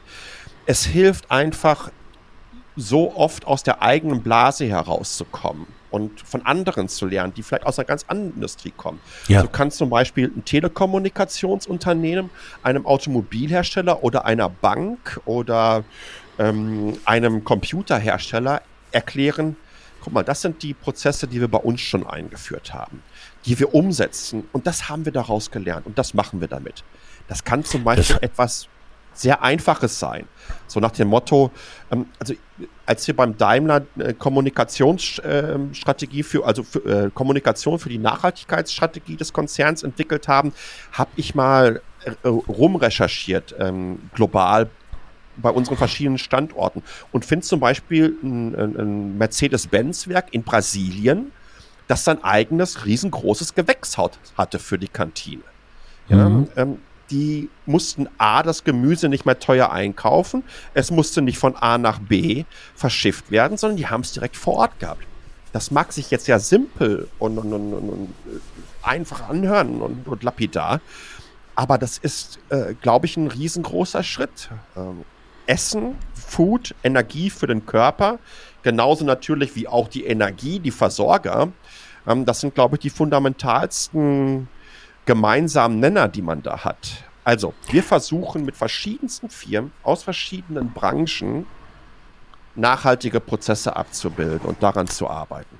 Das heißt zum Beispiel, wäre, wäre Kai noch Chef bei Tele5, könnte er zu dir kommen und sagen, ich möchte, dass mein Sender nachhaltiger wird. Ganz genau. Ganz ja? genau. Und ich glaube, das ist das ist übrigens auch extrem spannend. Wie sieht das denn eigentlich aus mit, mit, mit TV-Sendern? Ich habe mir dann nicht mal ansatzweise darüber Gedanken gemacht, ne? was so eine Infrastruktur eines TV-Senders A natürlich an Energie braucht. Ähm, wie sieht das aus mit der gesamten Belegschaft? Wie kommt die in die Firma? Muss die mhm. von A nach B jeden Tag reisen? Kann man die nicht vielleicht sogar das haben wir jetzt alle in den letzten Monaten erlebt. Ne? Äh, wir sind im Homeoffice und verbrauchen in einer gewissen Art und Weise zumindest auf dem Weg zur Arbeit weitaus weniger Energien. Auch das hat ja eine Auswirkung auf unsere Umwelt. Ja, messbar. messbar. Wir haben ja 15, 20 Prozent weniger Emissionen in den deutschen Städten. Ganz gehabt. genau. Aber äh, auf den Hinweis von Thomas eben, tatsächlich war ich ja Chef von Tele5 und das haben wir tatsächlich auch gemacht. Äh, Anfang fremdelte die Belegschaft sehr mit Homeoffice. Ähm, nämlich, dass ein paar nie, nie, nie wieder kamen und die anderen jeden Morgen im Büro saßen. Also dass diese deutsche Mentalitätsstruktur zu nehmen auch, hat auch was mit diesem Arbeitgeber-Arbeitnehmer-Verhältnis zu tun. Mhm.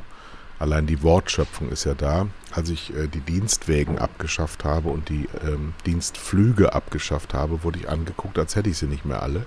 Aber es ging sofort. Es gab überhaupt kein Problem. Es ging ja. sofort. Und ähm, äh, auch die, die, die nachhaltige Lebensweise. Also wir zum Beispiel jetzt hier in Nordfriesland, wir leben komplett als Eigenversorger. Wir haben alles selber. Ich habe jetzt Hühner. ja. Äh, wir machen das Fleisch selber. Wenn man die Nachhaltigkeit bei süderhüfter.de nachzugucken. Wir haben, wir haben eine Kreislaufwirtschaft. Äh, das heißt, die Tiere, die hier äh, gezüchtet werden, essen das, was sie düngen. Ja. Also erst essen sie und dann düngen sie. Also alles in einem Kreislauf, nichts verlässt diesen Kreislauf. Und ähm, wenn sie dann von, vom Leben zum Tode gebracht werden, dann fahren sie fünf Kilometer, weil die Schlachterei direkt nebenan ist. Und ähm, das Einzige, was ich noch nicht ganz geschafft habe, ist durch diese, durch diese Gastronomieausfall, es wirklich zu einem lokalen äh, Medium zu machen, sondern ich verschicke immer noch äh, bundesweit Fleisch in Kartons, aber auch die Kartons sind aus Altpapier und sind wiederverwertbar, die Kühlmittel. Und ähm, da ist, also da ist auch die Zulieferindustrie extrem weit mittlerweile. Ja. Wir sind da auf einem richtig guten Weg. Und äh, das Einzige, was die Deutschen zum Beispiel immer noch total falsch machen, weil sie sich nicht ins Bewusstsein rufen, was sie da eigentlich tun, an diesem Beispiel, was wir jetzt machen mit Fleisch, die glaubten, dass US-Beef was Tolles wäre. Die, die, äh, die Hälfte, die der Tönnies exportiert, das Schweinefleisch, das er unter Folterbedingungen herstellt für Menschen und Tiere, ja. exportiert er nach China. Ja, du musst dir mal vorstellen, in Reda Wiedenbrück werden Schweinehälften ver verschifft nach China. Das ist so absurd und so geistesgestört, dass wir uns wirklich, wirklich schämen müssen dafür, dass das im deutschen Namen passieren darf. Das ist ganz, ganz schlimm. Und auch übrigens, wenn ihr aus Übersee in Südamerika Fleisch bestellt und auf euren Grill schmeißt, dann denkt bitte daran, dass wegen euch Wald stirbt. Und zwar Amazonaswald, der unser Klima bestimmt. Und das hat jetzt nichts mit Moral zu tun, sondern sind reine betriebswirtschaftliche Fakten. Ihr könnt aller, allerbestes Fleisch bei süderhüfter.de. Aber es ist halt, es ist halt tatsächlich diese Nachhaltigkeit. Das ist in vollem Gange. Und wir werden auch, die nächste Generation wird genauso leben. Nur ja. wir, wir 60er, 70er Jahre Geborenen oder wie im Falle von Thomas, ein bisschen davor, ähm, wir haben uns eine Lebensweise an, angewöhnt, die, wenn sie die ganze Welt replizieren würde, wir untergehen würden. Ja, klar. Genauso, äh, genauso sieht es aus. Und du hast ja ein paar gute Beispiele übrigens gerade genannt. Und übrigens ist es auch ähm, nicht nur mein Ansatz, auch der Ansatz von, von Aware. Ne? Uns ist es wichtig, auch Positivbeispiele herauszuarbeiten. Ich glaube, man kommt, man kann schwerlich motivieren und inspirieren, wenn man kontinuierlich nur sagt, was alles schlecht läuft. Lass uns doch mhm. lieber mal auch auf Dinge hinweisen, ähm, die schon vernünftig funktionieren. Und ja. ganz, ganz wichtig hierbei, da kommt man ja ganz, ganz schnell in die Ecke des Greenwashings hinein. Ne? Man möchte in irgendeiner Art und Weise, ähm, naja, was übertünchen, sich einen grünen Anstrich geben. Für mich ist die beste Story in diesem Bereich ähm, diese Krombacher Geschichte, ja, dieses Trinken für den Regenwald. Das gibt es mhm. mittlerweile seit 2001. Das muss man sich mal überlegen. Das ist, äh, oder, oder 2002, aber so roundabout 20 Jahre. Und die mussten sich ähm, in so nach sieben, acht Jahren auch extrem Vorwürfen bezüglich des Greenwashings ähm, ausgesetzt ja. sehen. Äh, ich habe mich wirklich über viele, viele Stunden damit auseinandergesetzt, weil ich wollte genau das verstehen. Ne? Wie sind die damit umgegangen? Was haben die damals? Äh, wir hatten 2001 großartig darüber geredet. Ne? Also von so einer überregionalen Marke. Und und Krombacher ist eine globale Marke. Die kriege ich ja auch hier in Taiwan. Ähm, also wie, wie haben die das gemacht? Ähm, spannend ist übrigens, dass Krombacher mittlerweile durch ihre diversen Projekte, was ich spannend finde, ist das auf Bormeo, wo sie ähm, ähm, Bereiche aufgekauft haben, ähm, Sumpflandschaften wieder entsprechend bewässern, die vorher mit irgendwelchen Staudämmen und so weiter ausgetrocknet wurden. Krombacher kompensiert pro Jahr so viel CO2, als würde auf bundesdeutschen Autobahnen ein generelles Tempolimit von 120 km/h herrschen. Und das finde ich echt so sensationell. Da machen sich relativ wenige Menschen Gedanken drüber. Ähm, die haben auch ähm, sehr, sehr transparent die Prozesse offengelegt, haben sich auch immer mal wieder monitoren lassen. Und ähm, für mich ist das so eine von diesen Erfolgsstories, die es gibt, äh, die vielleicht in den letzten Jahren nicht unbedingt mal in den Medien so präsent ähm, war, aber wo man zeigen kann, ey, es braucht hier wirklich uns alle und jedes kleines bisschen hilft. Und das, was du gerade gesagt hast, Kai, ist für mich eine ganz, ganz wichtige Komponente. Ne? Dieses ähm, ähm, lokale und regionale Versorger zu nutzen. Ähm, da gibt es ganz, ganz tolle in Deutschland. Äh, und ich glaube, dass wir mittlerweile ein Bewusstsein in großen Teilen der Bevölkerung haben. Und ich werde nicht müde, das anzusprechen, dass ähm, nicht nur Kids, äh, die seit den letzten zweieinhalb Jahren für Fridays äh, for Future auf die Straße gingen, nee. aber ich glaube, in zweieinhalb Jahren zum Teil mehr erreicht haben als viele, viele NGOs und Parteien zusammen in den letzten 30, 40 Jahren. So, Sascha, und jetzt kriege krieg ich die Krise, ja, weil das war der schönste Werbeblock für Krombacher, den man sich hätte vorstellen können. Ähm, und du hast lauter Dinge erzählt, von denen ich keine Ahnung habe. Warum, wa warum teilen die das nicht mit, um, um wenigstens Vorbild zu sein dann für andere? Also das ist ja grandios. Ja am Anfang, am äh, Anfang ganz, ganz stark, also in, in, in wirklich ein Hardcore-Vertriebsmarketing gemacht damit, ne? Nach dem Motto, ja. pro Kasten, den du kaufst, ein Quadratmeter, ne? Also genau. mehr Bonussystem geht ja gar nicht mehr fürs Gewissen. Und das war schon stark. Also muss ich wirklich sagen, das haben die top gemacht. Ich glaube, äh, das Testimonial war damals Günther Jauch gewesen wenn mich nicht alles täuscht.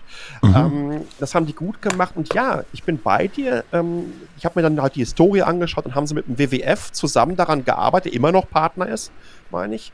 Ähm, und dann gab es mal so gewisse Vorwürfe, aber die haben es kontinuierlich weiterentwickelt. Die haben äh, einen Fonds aufgelegt, wo diese, ähm, diese Einnahmen und Umsätze reingehen und, und machen es kontinuierlich. Ich finde es geil, die machen es. Die machen es, aber, aber ich bin beide, Thomas. Sind wir wieder die, die müssten ähm, mal ein bisschen Punkt, mehr auf die Trommel hauen. Ja, ja, aber ich, ich weiß ein bisschen mehr darüber.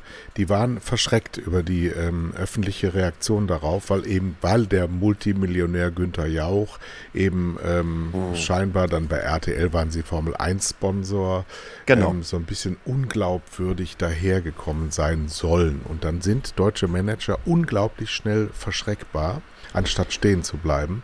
Und die deutschen Journalisten in Teilen sind halt auch so Klugscheißer und so Korinthenkacker, die, die sich hinstellen und sagen, ja, genau, ich nehme hier Eier von wegen, ne? Weil, weil wir so eine Mentalität haben, mhm. wenn jemand, der etwas Neues proklamiert, nicht sofort und zu 100 Prozent das so lebt, ist er absolut unglaubwürdig, wenn er noch irgendwo eine Schwachstelle hat ja. damit man sich selber legitimiert, dass sein totales Fehlverhalten für immer weitergetragen wird. genau. Das, das, ist, das ist etwas, was ich an uns Deutschen unglaublich beschissen finde. Geht mir fiel eben noch ein, der Felix Finkbeiner, den habe ich vor Jahren mal kennengelernt bei einem Abendessen. Ein ganz junger Mann, mittlerweile nicht mehr ganz so jung, aber damals war er Kind. Und der hat diese äh, jedem präsente Aktion Plant for the Planet äh, mhm. gegründet, die eine ganz banale Idee hatte, nämlich wir, wir pflanzen einfach so viele Milliarden Bäume weltweit, dass, weil die Bäume essen ja CO2, hat er als Kind gedacht, dass dieses CO2-Problem gar nicht auftaucht. Und diese banale Problematik haben wir auch bei Tele5 damals ähm, von Anbeginn an, als wir es erfahren haben, eben unterstützt und haben auch ganz viele Schokoladen gekauft, die man auch heute noch im Laden kaufen kann, die übrigens fantastisch lecker schmeckt. Fantastisch mhm. lecker schmeckt. Für Plant for the Planet und für jede verkaufte Tafel ähm, wird ein Baum gepflanzt.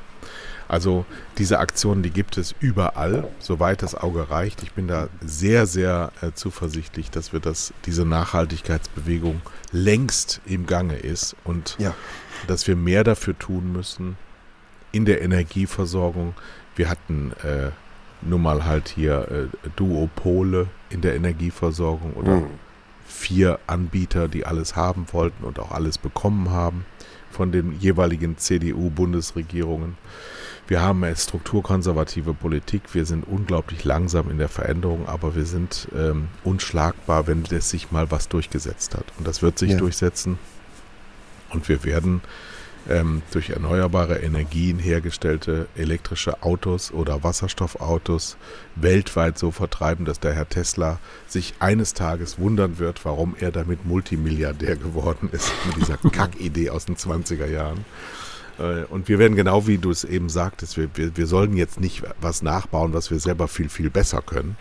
Ich hatte das bei Tele5 immer den, den, das So-wie-Syndrom, wenn jemand mit einer Idee ankam und begann damit zu erzählen, ja, du musst dir das vorstellen, so wie, dann war das Gespräch beendet. Ja. So, ich sage, komm mal mit einer eigenen Idee äh, und, und, und klammer nicht irgendwas ab, was du dann nur mit einem Schaumkrönchen versetzt, sondern es muss wirklich mal was Neues gemacht werden. Wie sieht es denn äh, in den Medien aus? Da? Ist das alles geprägt vom Westen, so wie Kleidung und Automobil auch, oder haben die eigene kulturelle Schätze, ja, die sie heben natürlich. und vertreiben? Natürlich. Ähm, ich bin nach wie vor der Meinung, dass ähm, äh, hier der vertikale und horizontale Newsticker beziehungsweise das Newslaufband auf Fernsehkanälen erfunden wurde. Ähm, nicht nur einer, sondern möglichst drei oder vier. Ich bin immer wieder erstaunt, wie viele Ebenen von ähm, Informationen man über ein Bewegtbild legen kann. Äh, das haben die hier in Taiwan auf ganz besondere Art und Weise entdeckt. Für mich ist das too much in jeglicher Form. Also ich weiß nicht, wie viele Fernsehkanäle wir haben. 100 oder so. Irgendwie sowas. Bestimmt. Ähm, also gefühlt zumindest. Äh, ich habe hier so eine, so eine Set-Top-Box, die ich nie nutze vom örtlichen Anbieter, sondern ich äh, bin ein Mediathekenmensch äh, von den öffentlich-rechtlichen und ähm, äh, äh, du meinst jetzt unsere Deutschen? Genau, genau, genau. Und ja, guck so. natürlich äh, ähm, ja, die, die klassischen On-Demand-Geschichten. Oh, das Einzige, was ich live gucke aus dem linearen Bereich, äh, ist dann halt äh, Fußball und Formel 1. Und, und, und dann war es das auch. Ansonsten ist der würde ich nicht sagen, dass die Medien hier großartig anders sind. Die sind ähnlich aufgestellt. Äh, hier gibt es das gleiche Programm, also es wahrscheinlich auch ein taiwanisches Musikantenstadel, genauso wie es äh, taiwanische, ähm, wer ist der nächste Superstar hier ähm, gibt. Ne? Also das ist alles, ähm, ja, ich würde fast sagen, hatte das Glück in den letzten 20 Jahren wirklich viel reisen zu dürfen äh, aber wir haben durchaus einen globalen Einheitsbrei entwickelt. Zumindest von so starken Formatsäulen und Silos, die weltweit überall gleich sind. Und da ist Taiwan keine Ausnahme. Das ist, das ist völlig global. Ne? Ich, ich erinnere ja. eine Situation, da war ich auf einer Landstraße in, in ähm, Kurdistan, im, im Irak. Äh, wir hielten an für einen Kaffee ging in so eine Art Raststätte und da lief Sean das Schaf im, im Fernsehen. Ja. ja. das ist so, so ist unsere Welt heute. Ne? Das, das allererste. Ich erinnere mich bei meiner äh, zweiten Hochzeitsreise ähm, waren wir, wir hatten so einen Backpacker, irgendeine so Anwandlung. Wir reden jetzt über Ende der 90er Jahre, um genau mhm. zu sein, Sommer 99. Und ähm, wir haben uns vorgenommen, wir nehmen einen Rucksack, jeder einen, und fahren zum Flughafen. Und das erste, was im Display erscheint, da fliegen wir hin. So, und das war Bangkok. So, dann sind wir zum Schalter gegangen, haben das Ticket gekauft. Es ging mit der Alitalia über Mailand. Und dann hatten wir genau das gleiche äh, Erfahrung wie du, nämlich ähm, du kommst in Bangkok an und bis dato war alles klimatisiert. Und dann geht diese Schiebetür auf und es kommt dir eine Wand von hochprozentigen Temperaturen und Luftfeuchtigkeit entgegen, wo du wirklich sagst, und dann mit diesen Tipi-Taxis, also wo so 10.000 Leute drin sind, heute alles unvorstellbar, diese Nähe zu wildfremden Menschen. Und dann sind wir äh, in Bangkok, haben wir gesagt, so, und in Bangkok müssen wir natürlich das gleiche Spiel weiterspielen, wo, weil in Bangkok will ich keinen Urlaub machen. Ja? Und dann wussten wir allerdings nicht, dass das erste auf jedem Display in Bangkok Phuket ist. Also Phuket geflogen und von da aus dann auf die Koh Phi Phi. Und das war aber in der Laney Season. Laney Season. Ich habe einen ganzen Urlaub gebraucht, bis ich ge ge gewusst habe, was sie überhaupt meinen mit Laney Season. Und in der Regenzeit war kein Mensch auf Koh Phi Phi. Das war diese Insel, die beim Tsunami plötzlich weg war. Mhm. Da, damals war sie noch da. Und dann haben wir so ein ganz, ganz wunderbares kleines Hotelzimmer auf Füßen am Strand gemietet. Und niemand war da. Wir waren da ganz alleine, außer die Bediensteten. Und an Nachmittags-Sessions äh, habe ich dann im Hotelzimmer gelegen und habe Fernsehen geschaut. Und dann sah ich aus Thailand MTV. Mhm. Und MTV, das war ja damals so in den 90ern der ganz große Kracher. MTV sah genauso aus wie das englische, das amerikanische und das deutsche MTV, nur eben mit chinesischen, thailändischen, asiatischen ähm, Moderatoren. Und da habe ich äh, wirklich mein, meine Frau, meine frisch angetraute, sie sagt, also ich werde dich nie wieder heiraten, wenn du mir nochmal so eine Performance ablieferst wie heute Abend.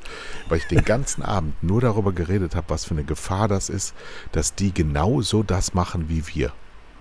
Weil ich, ich, ja, und, und das hat sich ja alles komplett durchgesetzt. Wir, wir, das ist eine Art von Terrorismus, die ja. diese westliche Lebensart über die ganze Welt ausgebreitet hat. Sie wollen ja. Gucci-Anzüge, sie wollen 7er BMWs und sie wollen MTV. Das habe ich damals ja. so gesagt, ja. Und für sich und von sich behalten sie gar nichts mehr. Aber diese, diese Menschen in, in Asien, gerade in China, die haben schon Kultur gehabt, da wussten wir noch gar nicht, dass wir Haare auf dem Kopf haben. Ich, ich, das kann ich übrigens nur bestätigen. Also mittlerweile laufen hier so D-Max Reality Autobahn Dokus hier im Fernsehen äh, die, die, Autobahnmeisterei oder so.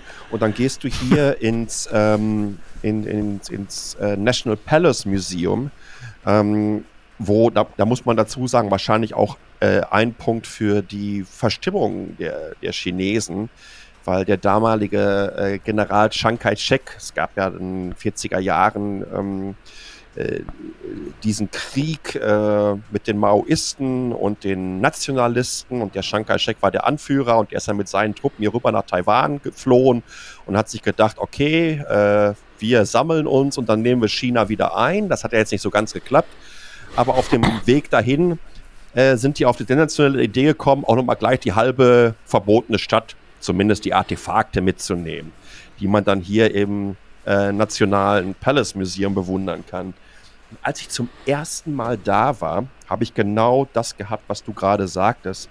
Ähm, da habe ich einen, einen, einen Jade-Stempel gesehen.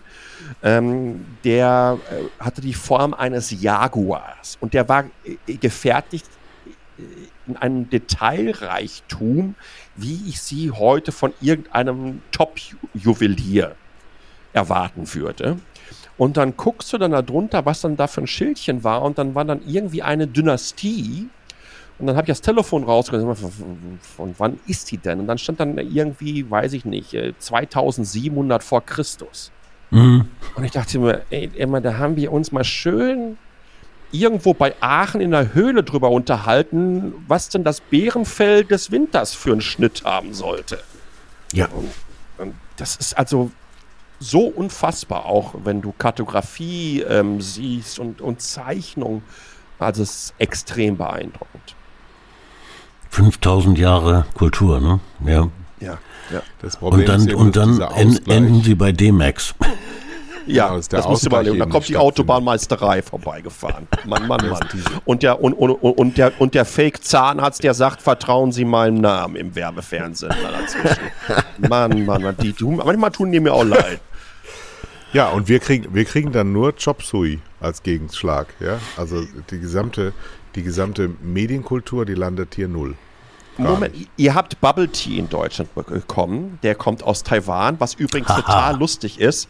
Ich komme in Leipzig zum, vor drei, vier Jahren ähm, aus dem Hauptbahnhof raus und, und da war ich äh, in der Stadt äh, Innern im Hotel. Ich glaube, das Marriott ist so irgendwie so in Fußweite vom Hauptbahnhof. Und hinter den, oh, das nennt sich irgendwie die Höfe bei Fischer, keine Ahnung, ist so ein Einkaufszentrum. Ähm, ich sag, was ist, das gibt's doch gar nicht. Ist da ein Come-Buy-Shop? Also wie komm vorbei, aber äh, äh, buy als kaufen. Und das ist äh, eine taiwanische Bubble-Tea-Kette. und ist dann auf einmal in Leipzig und ich denke, das, das, kann doch nicht sein und guck mir das dann da an. Ich sag, die ganze Karte stimmt auch noch. Das gibt's ja überhaupt nicht. Ja, da war ich also ein bisschen von den Socken. Sie können es also doch. Ja. Naja. Und übrigens, wenig, ne? was wir nicht unterschätzen dürfen, wir gucken, sprechen und hören gerade aus Geräten, wo wir davon ausgehen können, dass wahrscheinlich mindestens die Hälfte davon aus Taiwan stammt. Mhm. Das kann schon sein, ja. Aber ja. verlängerte Werkbank vom Westen, das haben schon andere gemacht. Ne? Das also bei mir steht Rode auf dem Mikrofon. Ich glaube, das ist eine deutsche Firma mal gewesen. Ich weiß ja, aber jetzt wahrscheinlich ich weiß, Taiwanesen. Ich weiß, weiß nicht, in welchem Monitor du guckst, ja. Wenn der von BenQ, Asus, Acer, MSI, Gigabyte, wie auch immer ist. Dein iPhone wird von Foxconn hergestellt oder von Pegatron. Der Chip davon kommt von TSMC, also ähm, oder, oder mhm. Samsung in dem Fall, aber das meiste kommt aus Taiwan. Das da zitiere irre, ich gerne meinen, meinen Freund Nico, wenn ich mich schon terrorisieren lasse, dann nur von Apple. aber die lassen da natürlich auch herstellen. Lieber Sascha, wir gehen dem Ende zu. Ja? Wir, das geht schnell, du. Ja, das ist Wahnsinn.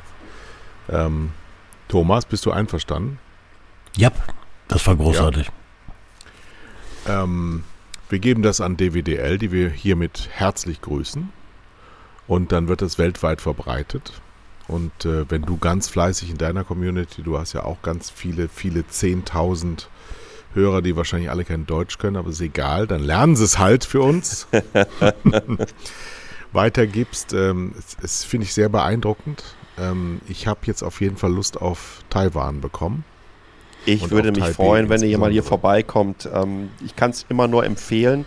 Wobei ich äh, übrigens, äh, vielleicht um das final noch zu sagen, oft vermeide, ähm, zu viel zu trommeln, weil ich Angst habe, dass dann auf einmal alle hier vor der Tür stehen. Das alle. Und äh, ja. Äh, das ist so ein, also ich möchte hier keinen Massentourismus haben. Es ist schon sehr, sehr versteckt. Aber ähm, was ich sagen möchte ist, und als, als, als, als, so, als flammendes Plädoyer dafür ist, ähm, Taiwan ist de facto das äh, toleranteste, offenste und ähm, demokratischste Land, was es hier gibt in diesem Bereich. Ne? Wir haben eine Staatspräsidentin. Taiwan war das erste Land in diesem Teil der Welt, ähm, was gleichgeschlechtliche Ehe zugelassen hat.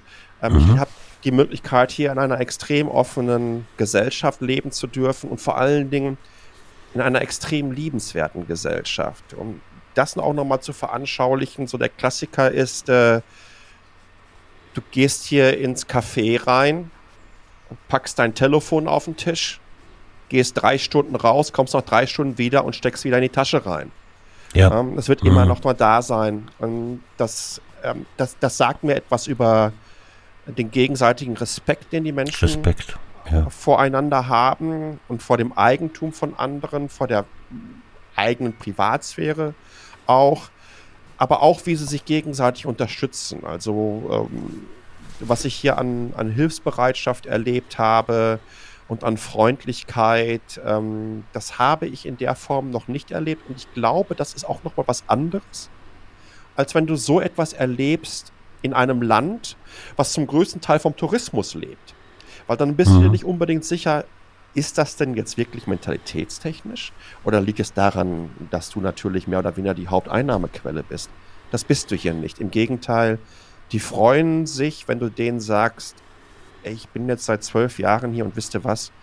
Ich liebe es. Das habe ich heute wieder äh, bei der Einwanderungsbehörde gehabt, wo ich denen sagte, ich bin seit zwölf Jahren hier, wahrscheinlich werde ich nochmal zwölf Jahre bleiben. Das ist mein Happy Place. Die gehen nach Hause und während ihrer ganzen Family erzählen, da saß heute so ein komischer deutscher Toni mit einer Kappe auf. Und wisst ihr, was der mir erzählt hat? Der hat mir gesagt, der schon seit zwölf Jahren in Taiwan und der liebt es hier so. Das ist seine Wahlheimat und das ist das Tollste. Und dann, dann ist das auch so eine ganz wunderbare, warmherzige Form ähm, der Selbstbestätigung und der, des Selbstverständnisses, was ja. sie hier haben. Und das habe ich Happy in der Form noch nirgendwo erlebt. Happy Place. Vielleicht können Wunderbar. wir davon was lernen. Ja. Ganz genau. Also sag jetzt mal schönes toll. Wochenende. Ja, das wünsche ich euch auch. Heute ist, heute ist erst Donnerstag, der Freitag des kleinen Mannes. Nee, morgen ist ja Freitag, wenn das ausgespielt wird. Ach so, Ach so wir nehmen nicht. auf am Donnerstag, sorry. das wird ab morgen um 6 Uhr von meiner Frau in das Internet gestellt und dann ist es für jeden abrufbar. Und am Samstag spielt Schalke wieder, oder? Ja, wir spielen ähm, am Samstag wieder, deswegen war ich ja auch ein bisschen ungehalten. Ich habe es ja aber nicht anmerken lassen. Wir haben ja keine Kamera hier, als du da noch die Causa Tönnies mit eingeworfen hast. Dann wird es ja richtig schwierig für mich. Ja, das ist, glaube ich, äh, auch so etwas, ähm, ähm, womit ich mich einfach schwerlich identifizieren kann. Äh, zum einen mit dem Business, zum anderen auch in der Art und Weise, ähm, wie der bei uns in einem Verein unterwegs war. Aber ähm, darum geht es hier nicht. Ne? Und äh, also nicht, nicht, nicht falsch verstehen. Ich freue mich darauf, dass die am Wochenende wieder spielen. Ich äh, habe mich gedanklich von der ersten Liga verabschiedet. Aber ich glaube, manchmal ähm, tut es gut, äh, da auch wieder andere Perspektiven einzunehmen, vor allen Dingen äh, ein Ende des Schreckens zu haben. Und, ja, aus dieser äh, Blase rauszukommen, in der man steckte, ja, ne? Ja. Ist wieder das gleiche Wir Thema. waren auch, ja. auch dieser Verein hat sich in den letzten drei Jahren ähm, in einer Großkotzigkeit dargestellt, der mit den Werten im Ruhrgebiet und mit den Ursprüngen und mit der Tradition, ohne da äh, erzkonservativ rüberkommen zu wollen, so gar nichts mehr gemeinsam hat. Mhm. Und ähm, ich glaube, das hilft uns dabei, uns wieder einzunorden und genau auf dieses, ich will jetzt nicht diese ganzen Stereotypen ausgraben, ehrliche Arbeit, ehrlicher Lohn, äh, Bergbau und hast du nicht gesehen. Aber es hat eine ganze Menge was damit zu tun, mit dieser Tradition. Übrigens auch mit Menschlichkeit hat es eine Menge zu tun. Und ich ja. werde nie vergessen, dass dieser Verein ähm, ähm, mitten in der Corona-Krise ähm, viele, viele Menschen, darunter auch welche, die ähm, nicht mal zu 100 Prozent erwerbstätig waren, weil sie eingeschränkt waren, rausgeschmissen haben, vor die Tür gesetzt haben, die gefahren sind für diesen Verein. Ne? Also viele, viele Signale gesendet haben, die gar nichts mit diesen Werten zu tun hat, haben. Und ich glaube, das ist etwas, was wir in dieser Krise ähm, nicht nur in Bezug auf den Fußballverein ähm, erlebt haben, dass Werte und äh, gegenseitige Wertschätzung sehr, sehr wichtig sind, um so eine Gesellschaft zusammenzuhalten. Und, Was für ein äh, Schlusswort. Ja, ja, so, sorry, sorry, sorry. Aber nee, ich glaube, wir haben das erlebt. Dieses Wir-Gefühl hat am Anfang von dieser Pandemie sehr, sehr gut getan, finde ich. Ja, ja. Ja, da kann ich nur als Abschlusssatz und kleinen Insider sagen, dann brauchen Sie ein besseres Management. Ha, ha, ha. Ja, wir arbeiten dran. ja, ich habe ähm, in 1998, 97, als sie UEFA Cup-Sieger waren, wo ich natürlich war, jemals, als einziger jemals Schalke TV produziert, als TV-Produzent. Und weißt du, wo ich das produziert habe, was bis heute, glaube ich, niemand so gegenwärtig hat? In Dortmund. Dortmund. ja, der WDR ist Schalke ja da, TV. ne? Schalke TV in Dortmund, genau, da habe ich das, äh, in dem Studio habe ich das ähm, ich äh, habe bei Rudi Assauer im Büro gesessen. Ich ja. war eng mit Felddienst damals, als die Arena gebaut wurde. Ich habe den Doppelpass, den Fußballtalk erfunden, wo der Rudi regelmäßig war. Da ja. war das war die hohe, ganz hohe Zeit von Schalke 04. Ja. Und der Rudi Assauer, der war Schalke pur. So, der so, fehlt. der war übrigens auch Dortmunder. Ne? Ja, der, der, und, der, der, der, ähm, der fehlt. Der, genau. Aber dahin kann man zurückgehen. Das, man muss nur ein bisschen echt sein. Heute sagt man ja authentisch, aber früher hat man gesagt echt. Ja, das ist echt einer. Du bringst Und, es auf den äh, bei, Punkt. Genau das ist bei Schalke. Bei Schalke war das keiner in ja. den letzten Jahren. Da war keiner mehr echt. Schalke ja. braucht Berührungspunkte. So, jetzt, mal, jetzt hören wir aber wirklich mal auf. Jetzt, Mann, ey. Jetzt werden wir rein. Seit zehn Minuten versuchen wir hier Gut, okay, dann. Äh, ja, Alle also. verschlossenen also. Fässer noch aufgemacht zum Schluss.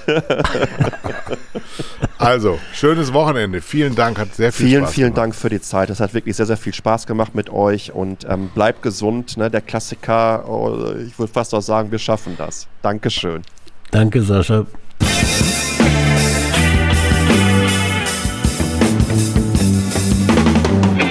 Waren zwei Herren mit Hund. Kai Blasberg und Thomas Koch.